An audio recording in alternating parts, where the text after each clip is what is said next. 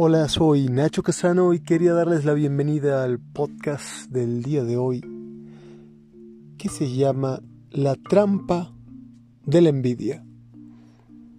Quería que me acompañen a compartir una reflexión precisamente sobre la envidia.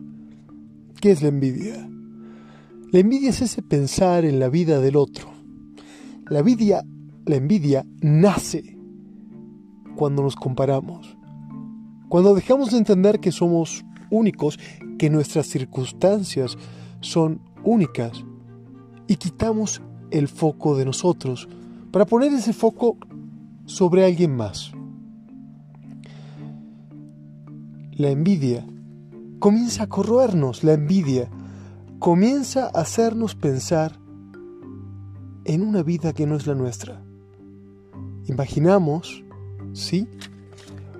Una vida que por la presión social o la dificultad consciente ¿sí? de saber quiénes somos, dónde estamos, comenzamos a envidiar una vida que, que anhelamos, una vida que imaginamos idílica, con muchos menos problemas que nosotros, pero la envidia nos nubla la vista, porque no sabemos por todo lo que pasa a nuestro vecino.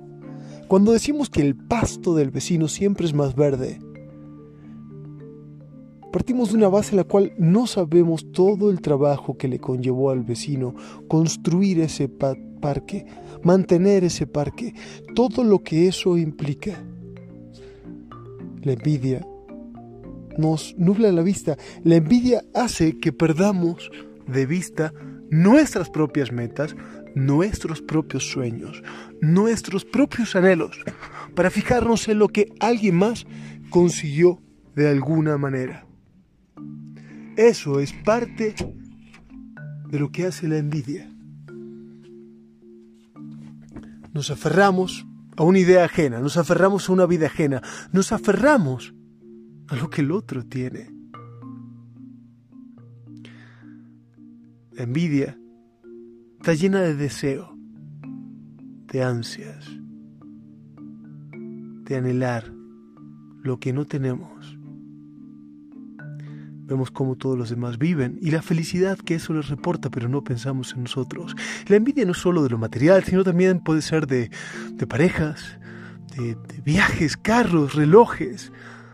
La envidia solo hace que te alejes de tus propios propósitos, que pierdas tu propio foco, que niegues tu potencial, que desandes tu propio camino la envidia de alguna manera es negarle a Dios la posibilidad de ponerte en el sendero, porque Dios y el universo tienen un plan muy específico para ti, un plan que no es el de tu vecino, es un sendero propio. Porque cada vez que envidias, cada vez que envidiamos, tenemos los ojos puestos en el propósito del otro, no en el nuestro. Perdemos de vista el propósito que Dios tiene para ti, el propósito que Dios tiene para mí. Y la envidia cobra un gigantesco costo emocional, sin ningún beneficio. ¿O acaso podrías decirme tú algún beneficio de la envidia?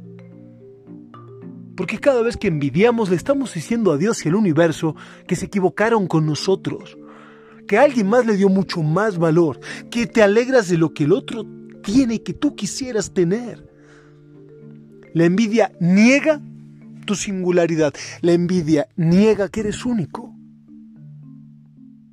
Cuando envidiamos a otro, dejamos de ver lo que realmente valemos. La envidia divide nuestra atención y evita que nos centremos en nuestro propio camino.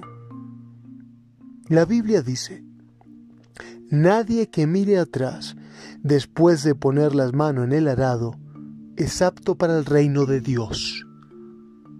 Cuando comenzamos nuestro sendero, el sendero que Dios tiene para nosotros, debemos seguir por ese sendero, debemos cumplir nuestro propósito y no centrarnos en el sendero de los demás.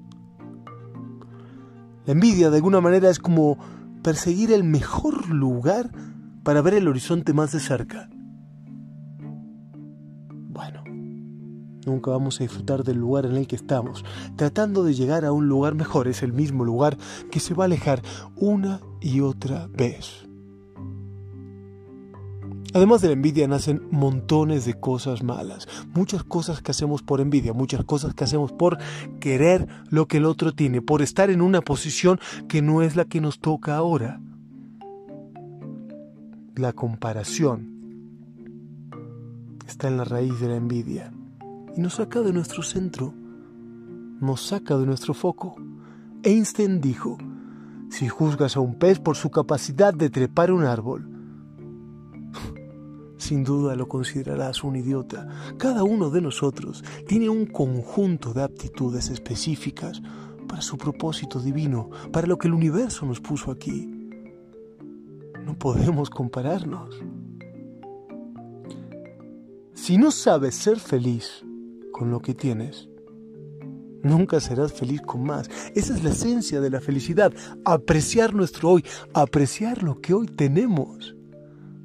¿O cuándo fue la última vez que agradeciste a Dios o al universo por algo que le hizo a otras personas? Por lo general, a quienes más envidiamos son a las personas que más cerca tenemos nuestra familia, nuestra pareja, nuestros amigos, nuestros compañeros de trabajo. Y el chisme es un precursor de la envidia. Solemos utilizar el chisme para ensuciar a quien envidiamos. Difícilmente chismeamos sobre alguien que no nos interesa en lo absoluto. De alguna manera tratamos de empequeñecer al otro con el chisme, por envidia. Y si no es así, ¿para qué hablar del otro? Si aprendemos a alegrarnos por los demás, siempre seremos felices. Porque si solo nos alegramos por lo que Dios nos da a nosotros, pues nuestra alegría va a ser limitada. Pero si nos alegramos por los que Dios le da a todos los demás, seremos siempre alegres.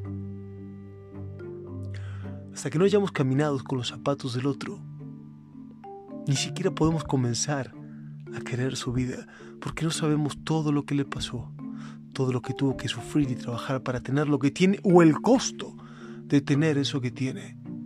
Y si estás pensando en esa envidia sana, pues déjame decirte que no existe la envidia sana. Lo que existe es el respeto, lo que existe es la admiración, pero la envidia viene de la comparación. La envidia viene de sentirme menos y de creer que el otro no merece eso que tiene. Te agradezco por haber escuchado esta reflexión sobre la envidia y te invito a que la compartas, te invito a que me hagas llegar tus comentarios, tus críticas, tus sugerencias o ideas para un nuevo podcast.